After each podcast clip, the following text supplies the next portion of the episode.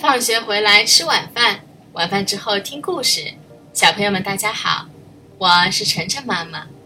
今天晨晨妈妈给小朋友们讲的这个故事的名字啊，叫做《蓝狐狸的花香条》。蓝狐狸捡了好多花瓣，做成了一只花瓣球。这球一放到花上，花就呼噜呼噜把芳香吹进球。等蓝狐狸把花香从球里挤出来的时候，花香就变成一根根圆条了。比如蓝玫瑰香是蓝条，白水仙花香是白条。太棒了，蓝狐狸想，我可以卖花香条啦。于是蓝狐狸的花香小店开张了，那些彩色的花香条还真吸引人。店里热闹极了。小栗鼠买了一根紫色玫瑰香条，回到家把香条和米粉揉成团，加入糖油，开始做玫瑰米糕，香的左邻右舍都跑来瞧。小栗鼠一块块把糕点分给大家尝，这香味真纯，大家说一定是第一缕阳光下紫玫瑰的清香。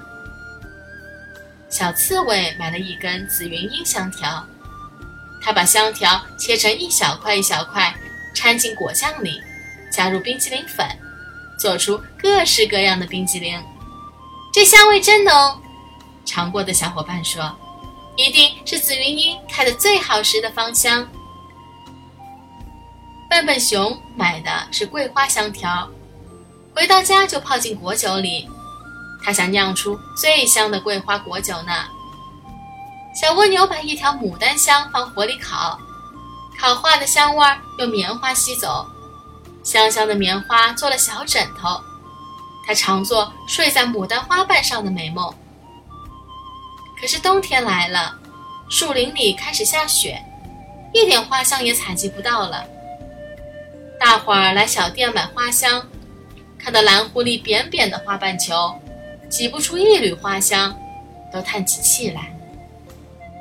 不如我们一人讲一个花香的故事，蓝狐狸说：“让时间过得快一点。”好呀，大伙儿都同意了。小蚂蚱讲起他的小野菊的怀里听香故事的事儿，小蚂蚁说起他们在玉兰花里走香迷宫的事儿，小松鼠想起了它的花秋千。小鼹鼠觉得它的花瓣小碗是最香的一个礼物。小栗鼠还说，妈妈的吻也是一朵花，散发出暖暖的香气。